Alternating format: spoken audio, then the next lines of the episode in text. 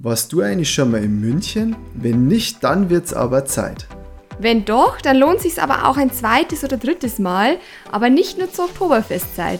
München ist unsere Wahlheimat und die wollen wir dir in dieser Podcast-Folge näher vorstellen. Und dir natürlich auch den ein oder anderen Geheimtipp verraten für dein perfektes verlängertes Wochenende in München. Travel Optimizer. Der Reisepodcast für Leute mit Job und ganz viel Fernweh. Die Welt ist zu schön, um zu Hause zu bleiben. Deshalb dreht sich ja alles ums Reisen und Abenteuer erleben. Hol dir hier von uns und unseren Gästen Tipps und Inspiration für deinen nächsten Urlaub. Nachreisen erlaubt. Servus zu einer neuen Podcast-Folge. Hallo. In diesem Falle passt unsere Begrüßung sogar mal wirklich richtig gut, denn Servus sagt man auch in München. Und um diese Stadt geht es jetzt auch in der Podcast-Folge. Das ist ja unsere Heimat, also für uns auch so eine kleine Special-Folge. Wir haben euch nämlich ein Programm zusammengestellt für vier Tage München-Sehenswürdigkeiten, also ein verlängertes Wochenende. Und wie immer gibt es am Anfang erstmal ein paar Tipps und Wissenswertes für einen Kurzurlaub in München. Dann gehen wir darauf ein, was kannst du jetzt eigentlich in vier Tagen am besten machen und wie verbindest du eigentlich die ganzen Sehenswürdigkeiten bestmöglichst. Dann gibt es noch ein paar Restauranttipps und zum Schluss natürlich unsere gewohnten Optimizer-Tipps. So, kommen wir gleich mal zu den Fakten über München. München ist ja, wer es noch nicht wusste, die Landeshauptstadt von Bayern und befindet sich ähm, im Süden von Deutschland. Noch südlicher befinden sich dann zahlreiche Seen wie der Tegernsee, der Ammersee, der Schliersee und auch das Alpenvorland. Man kann es also ganz gut verbinden, den Städtetrip nach München auch mit einem Wanderurlaub beispielsweise. Und bei gutem Wetter sieht man sogar von München aus die Alpen richtig, richtig gut. Ja, wie kommt man am besten nach München? Da würden wir natürlich den Zug empfehlen als nachhaltigste Möglichkeit. Man kann natürlich auch mit dem Auto anreisen. Da muss man aber sagen, so vor Ort in München ist es jetzt nicht sehr empfehlenswert, dann mit dem Auto von A nach B zu kommen. Da sind die öffentlichen deutlich besser. Aber natürlich hat München auch einen Flughafen im Worst Case. Genau, also man kann auch fliegen, aber da wisst ihr, innerdeutsche Flüge empfehlen wir jetzt nicht so sehr. Ja, wann ist jetzt die beste Reisezeit? Es ist natürlich so wie bei jedem Städtetrip, dass der Frühling und Herbst, also sprich Mai, Juni und September am angenehmsten sind, ähm, weil es im Sommer natürlich auch sehr heiß werden kann. Da will man dann weniger den ganzen Tag in der Stadt rumlaufen und Sightseeing machen. Und natürlich ist da auch im August dann die Ferienzeit, das ist natürlich voller. Aber man muss sagen, dass dieses Jahr aufgrund von Corona natürlich ganz viele asiatische und auch arabische Reisegruppen fehlen. Von dem her ist die Stadt auch jetzt relativ leer. Also es lohnt sich durchaus jetzt dieses Jahr München vielleicht mal auf die Reiseliste zu packen. Ja, noch ein wichtiger Punkt. September haben wir gesagt, ist gut, eine beste, beste Reisezeit. Da muss man aber die Oktoberfestzeit ausklammern. Also wer denkt, ach, ich komme zum Oktoberfest und mache auch Sightseeing in München, das würden wir euch jetzt nicht empfehlen, weil wenn Oktoberfest ist, ist die Stadt einfach unglaublich voll und auch unglaublich teuer. Und da ist es dann weder bei den Sehenswürdigkeiten angenehm noch bei den Preisen, was man da dann ausgibt. Definitiv. Die Stadt ist da sogar so voll, dass sogar die Rolltreppen, kleiner Funfact am Rande, schneller fahren, um einfach diese Touristenmassen schneller ähm, von A nach B bzw. von der U-Bahn rauf und runter zu transportieren. Aber dieses Jahr findet das Oktoberfest ja auch nicht statt. Von dem her wäre auch September eine ganz gute Reisezeit. Das stimmt. Ja, wie kommt man jetzt in der Stadt dann am besten von A nach B? Man kann sagen, die öffentlichen sind in München sehr gut ausgebaut. Es gibt U-Bahn, Busse, Trams. Ähm, die fahren auch sehr regelmäßig, also da kommt man super zu den Sehenswürdigkeiten, deutlich schneller wie mit dem Auto beispielsweise. Man hat dann die Möglichkeit, die Münchencard zum Beispiel zu nehmen. Dort bekommt man Ermäßigungen bei den Eintritten, aber eben die öffentlichen sind auch dabei. Wer mehrere Tage jetzt bleibt, wie jetzt in unserem Beispiel vier Tage, dem könnten wir auch den München City Pass empfehlen. Der gilt dann eben für mehrere Tage und da ist die MVG, also die, die öffentlichen sind da auch dabei und eben die Ermäßigungen bei den Eintritten. Ansonsten kann man natürlich auch, wer das nicht möchte, ein ganz normales Tagesticket kaufen oder sich ein Fahrrad ausleihen und so die Sehenswürdigkeiten erkunden. Was definitiv auch unser Tipp ist, dazu aber später nochmal mehr. Wo sollte man jetzt in München übernachten? Je zentraler, desto besser natürlich. Ähm, es gibt natürlich zig Hotels und Unterkünfte. Wir können euch beispielsweise das Motel One am Deutschen Museum empfehlen. Das hat ein ganz gutes Preis-Leistungs-Verhältnis und liegt auch sehr zentral. Aber wir haben euch auch für alle Preiskategorien noch weitere Unterkünfte auf dem Blog verlinkt. Da könnt ihr gerne mal vorbeischauen unter www.traveloptimizer.de. Findet ihr auch immer die aktuelle Podcast-Folge und da stehen, wie gesagt, auch nochmal alle Highlights, Reisetipps, unsere Reiseplanung, eine interaktive Karte und vieles mehr. Ja, wie teuer kommt euch jetzt so ein Wochenendtrip in München? Ich kann sagen, wenn man in München wohnt, ist es sehr, sehr teuer. Zumindest im Vergleich zu dem restlichen Deutschland hat München tatsächlich die höchsten Mietpreise. Es ist aber so, wenn man jetzt einen Städtetrip macht, dann ist es kaum teurer oder ähnlich wie jetzt ein Berlin-Städtetrip oder ein Hamburg-Städtetrip. Konkret zahlt man eben dann für die Anfahrt, wenn man mit der Bahn kommt, meist so 100 Euro für eine einfache Strecke ein Hotel kostet dann schon mindestens 50 Euro die Nacht und die restlichen Kosten, also für irgendwelche Eintritte, für die öffentlichen, da muss man schon auch mit 80 Euro pro Tag rechnen, dass man dann insgesamt pro Person für vier Tage ungefähr 480 Euro ausgibt. Genau, und bevor es jetzt losgeht mit unserer ähm, Reiseplanung für vier Tage, wollen wir euch noch ein paar kuriose Fakten vorstellen über unsere Stadt. München ist beispielsweise der Ursprungsort der Weißwurst. Sie wurde dort 1857 im Wirtshaus zum ewigen Licht erfunden und die ist nämlich mitten im Herzen von München direkt am Marienplatz. Ja, jeder Fußballfan weiß es natürlich. Der erfolgreichste Fußballverein Deutschlands kommt aus München und zwar ist der FC Bayern München. In München gibt es auch das älteste Kino der Welt und zwar heißt es Neues Kino Gabriel. Das gibt es nämlich schon seit 1906. Und BMW ist in München so stark vertreten oder flächenmäßig hat, haben die so viele Gebäude, dass sie tatsächlich eine eigene Postleitzahl haben. Wenn uns jetzt jemand fragen würde, was man denn alles in vier Tagen München erleben kann, dann haben wir da ein kleines Programm zusammengestellt. Das möchten wir euch jetzt gerne mal vorstellen. Am ersten Tag sollte man auf alle Fälle einfach mal die Innenstadt erkunden und da gibt es jetzt verschiedene Möglichkeiten. Ja, die erste Möglichkeit ist so ein bisschen die Standardmöglichkeit, die man von jeder Stadt kennt. Das ist ein Hop-on, Hop-off-Bus. Die fahren direkt vom Hauptbahnhof ab. Es gibt verschiedene Routen und halten eigentlich an allen wichtigen Sehenswürdigkeiten. Ist so ein bisschen das Standardding, sage ich mal. Aber kann man natürlich machen.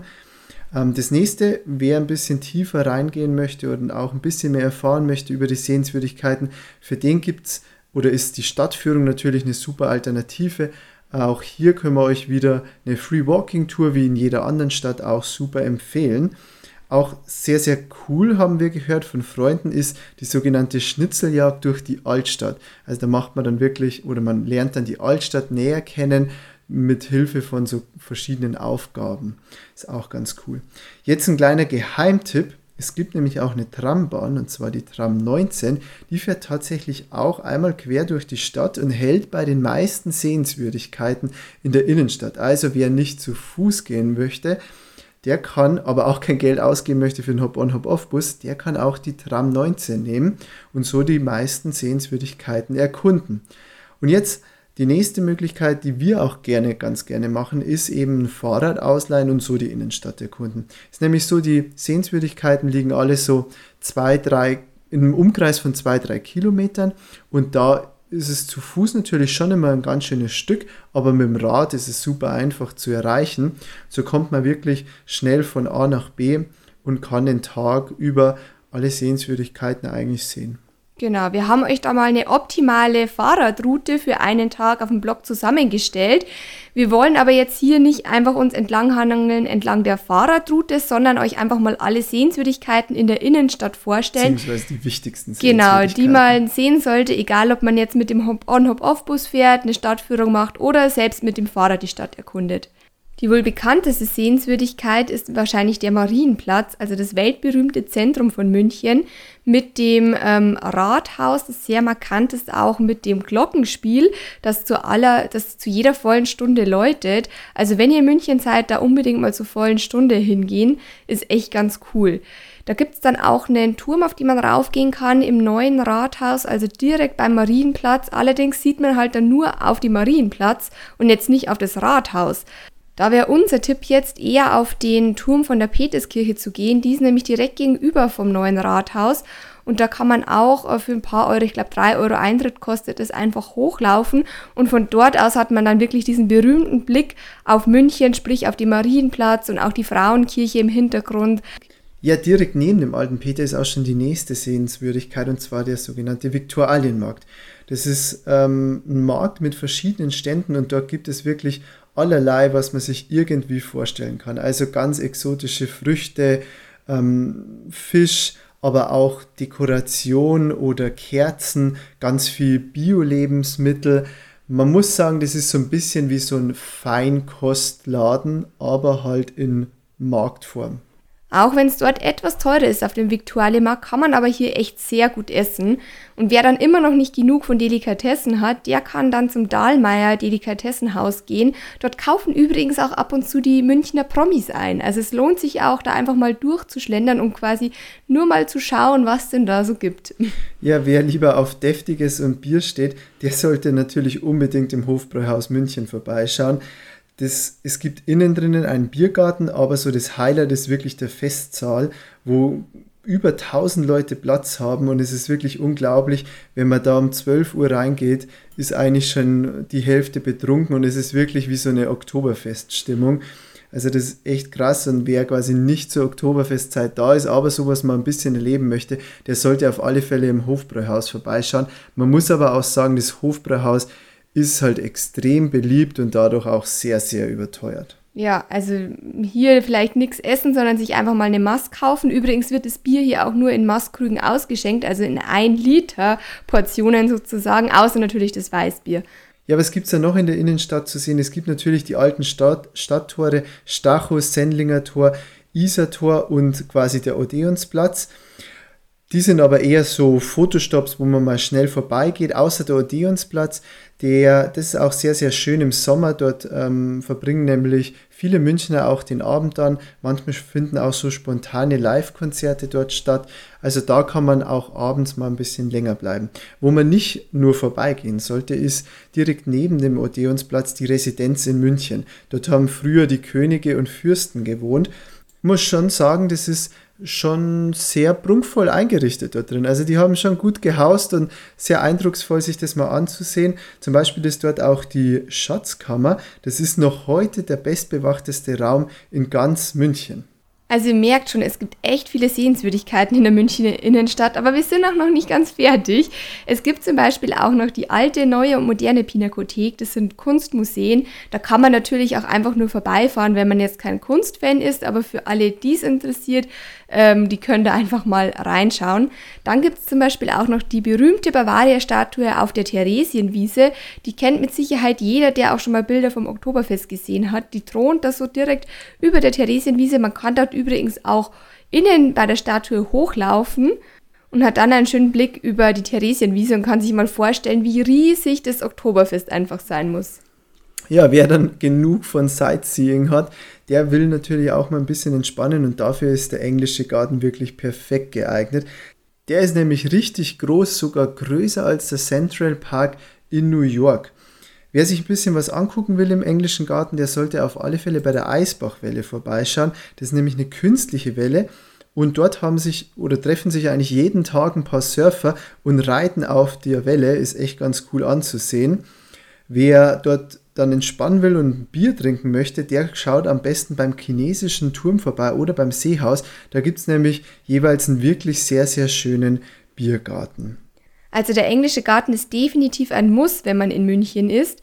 Übrigens, die besten Essenstipps für die Münchner Innenstadt haben wir euch auf dem Blog nochmal zusammengefasst. Ich glaube, das würde jetzt sonst hier den Rahmen sprengen. Dort findet ihr sie entweder in der Reiseplanung oder auch in der interaktiven Karte. Also ihr könnt dann, wenn ihr München seid, einfach nochmal unsere Karte öffnen. Dort sind alle Sehenswürdigkeiten, alle Restauranttipps und so weiter wirklich verlinkt. Ja, nachdem wir am ersten Tag in der Münchner Innenstadt unterwegs waren, widmen wir uns am zweiten Tag mal dem Münchner Norden. Im Münchner Norden ist nämlich die berühmte Allianz Arena und dort drin kann man auch Führungen machen. Während der Führung besucht man dann sogar die Umkleidekabine der Fußballspieler oder schaut auch beim Presseraum vorbei. Wir haben das mal gemacht und Nina ist ja wirklich gar kein Fußballfan, nee. aber sie fand es auch ganz hm, cool. Ja, das stimmt. Ich finde aber den Programmpunkt nach der Allianz Arena besser. Und zwar geht es da in den Olympiapark. Ja, was gibt es jetzt im Olympiapark alles zu sehen? Es gibt zum einen ähm, den hohen Fernsehturm, den Olympiaturm, da kann man auch hochfahren auf Aussichtsplattformen. Da gibt es drei verschiedene. Man zahlt allerdings 9 Euro für den Lift. Man kann dann aber, das ist jetzt so unser Tipp, im Restaurant 181 heißt es, ähm, zum Beispiel einen Kaffee trinken. Wir empfehlen da eben auch mittags oder nachmittags hochzufahren, denn abends kostet hier das Essen und auch die Getränke deutlich mehr als jetzt nachmittags. Das sind nämlich Touristenpreise. Ja, was gibt es noch? Man kann Sea Life besuchen oder einen Trampolinpark für Kinder. Was auch ganz cool sein soll, ist die Zeltdachtour. Da spaziert man dann halt tatsächlich auf den Dächern von dem von der Olympiastadion und Olympiahalle rum. Für alle Autofans, die sollten unbedingt auch in der BMW-Welt vorbeischauen. Die ist direkt neben dem Olympiapark und ist sogar kostenfrei. Also es gibt das BMW Museum, das kostet 10 Euro Eintritt und die Olympia Welt ist kostenlos. Und es ist wirklich eine beeindruckende Architektur. Da gibt es so einen Doppelkegel, der total crazy aussieht, wenn man da von unten nach oben guckt. Und es sind natürlich auch ein paar sehr spezielle Autos ausgestellt. Abends sollte man dann auf alle Fälle am Olympiaberg sein. Also man, das ist so ein kleiner Hügel, der aufgeschüttet ist. Und zwar dann, wenn ein Konzert stattfindet. Es, Im Sommer ist es nämlich normalerweise so, dass da fast täglich oder zumindest alle paar Tage ein Konzert im Olympiastadion stattfindet und vom Olympiaberg aus hat man da auch eine super Sicht eigentlich auf das Konzert und hört vor allem auch alles. Also man sieht jetzt man nicht dann, die Bühne, aber man ja. hört zumindest das Konzert ganz gut. Wir waren genau. da schon öfters, echt richtig genau. cool. Da holt man sich dann vorher im Supermarkt einfach ein Bier und genießt dann entweder das Konzert oder den Sonnenuntergang. Also ein perfektes Ende für Tag 2. Und am Tag 3 geht es dann weiter mit dem Münchner Süden. Dort gibt es nämlich zum Beispiel das Bavaria Filmstudio. Da kann man auch Führungen durch den Mediencampus machen ähm, und sieht da auch verschiedene Kulissen, zum Beispiel von Fuck You Goethe, das Boot und viele mehr. Und was man auch machen kann, ist ganz cool, vor allem für Kinder, man kann sogar seinen eigenen kleinen Film drehen.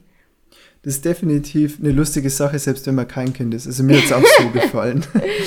Nach, nach den Bavaria Filmstudios ähm, geht man dann vielleicht entweder in den Tiergarten Hellerbrunn, der ist auch ganz in der Nähe, oder man macht sich einfach mal einen chilligen Nachmittag und zwar am Flaucher. Ja, was ist der Flaucher jetzt eigentlich? alle Münchner kennen ihn, alle Nicht-Münchner natürlich nicht. Das ist einfach nur der Name für den, naja, für den Bereich, für den schönen Bereich an der Isar. Der ist da eben direkt beim Tiergarten und unser Favorite-Platz ist da direkt beim Flaucher Steg. Also einfach mal bei Google Flaucher Steg suchen. Das ist nämlich, finde ich, so ein ganz kleines Karibik-Feeling. Also man hat zwar Kieselstrände, keine Sandstrände, aber das Wasser ist ganz klar auch eiskalt, aber wirklich, wirklich schön. Ja, also ich finde es jetzt tatsächlich nicht so wie die Karibik, aber es ist wirklich ah, schön dort. Doch. Ja. ja, nachdem er dann den Tag 3 ausklingen hat lassen am Flaucher, macht man dann am letzten Tag nochmal den Westen von München. Tatsächlich haben wir dann, glaube ich, alle Himmelsrichtungen fast durch. Im Westen ist nämlich das berühmte Schloss Nymphenburg. Und das ist wirklich sehr beeindruckend, besonders der botanische Garten. Sollte man sich da unbedingt anschauen und einfach mal durchspazieren. Dort haben früher die Kurfürsten von Bayern gewohnt. Ja, ja. Und die haben hier wirklich für alle Instagrammer in der heutigen Zeit eine wunderschöne Szenerie hin, hinterlassen. Es gibt ein Lustschlösschen, es gibt Kanäle, Dutzende schöne Brücken, leuchtende Blumen natürlich im Botanischen Garten. Und wer auch ins Schloss reingehen möchte, nachdem er alle Instagram-Spots abgeklappert hat draußen, der findet dort verschiedene Museen. Also man kann dort wirklich locker einen guten halben Tag verbringen und falls es aber schlechtes Wetter hat, hätten wir auch noch eine Alternative, eine ganz coole, und zwar das Deutsche Museum. Da kann man auch locker den ganzen Tag verbringen, wenn nicht auch länger. Da gibt es nämlich ein Planetarium, so eine Experimentierwerkstatt, verschiedene Bereiche, wo Naturwissenschaften, Verkehr, Mensch und Umwelt näher beleuchtet werden. Also einfach eine riesige Ausstellung. Das ist wirklich für jung und alt sehr, sehr sehenswert. Ja, also wir sind jetzt nicht so die großen Museumsgänger, nee. aber das hat uns definitiv auch sehr beeindruckt. Ja. Und damit sind wir auch schon durch mit vier Tage München Sehenswürdigkeiten.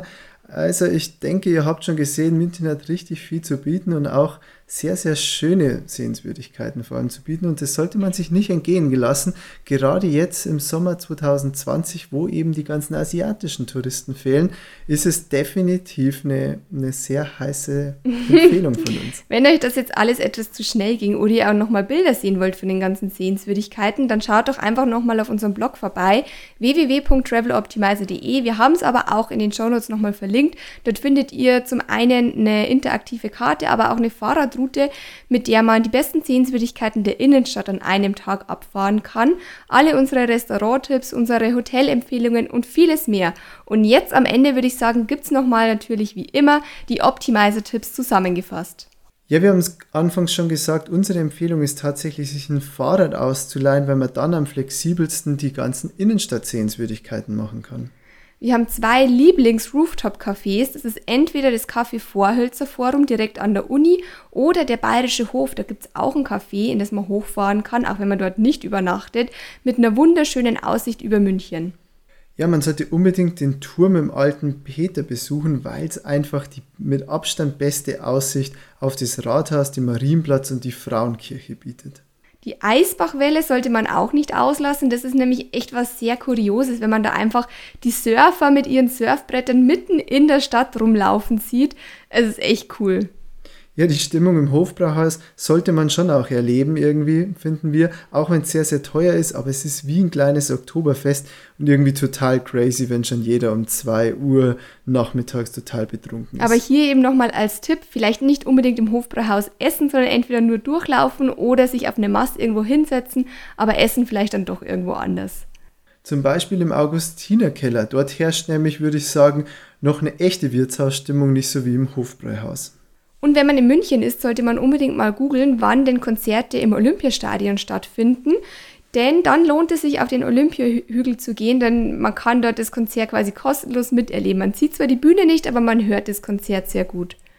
Ja, ein Spartipp ist definitiv, dass man die Tram 19 nutzt, um sehr, sehr viele Sehenswürdigkeiten ähm, abzuklappern, ohne den Hop-on-Hop-off-Bus nehmen zu müssen. Und das Glockenspiel am Rathaus muss man natürlich auch erleben, wenn man in München ist. Und es gibt natürlich noch ganz viel mehr Tipps, die wir für euch haben, aber ich glaube, da schreiben wir mal lieber einen extra Blogartikel drüber, sonst wird es einfach hier zu lange im Podcast. Wenn ihr mal in München seid und wirklich noch einen Tipp braucht oder unseren Rat, dann schreibt uns natürlich auch gerne auf Instagram. Wie gesagt, findet ihr alles nochmal auf dem Blog www.traveloptimizer.de und wir hoffen, ihr könnt München auf eure Reiseplanung 2020 setzen, denn jetzt ist das Jahr der Städtetrips in Deutschland. In diesem Sinne, macht's gut und bis zum nächsten Mal. Ciao.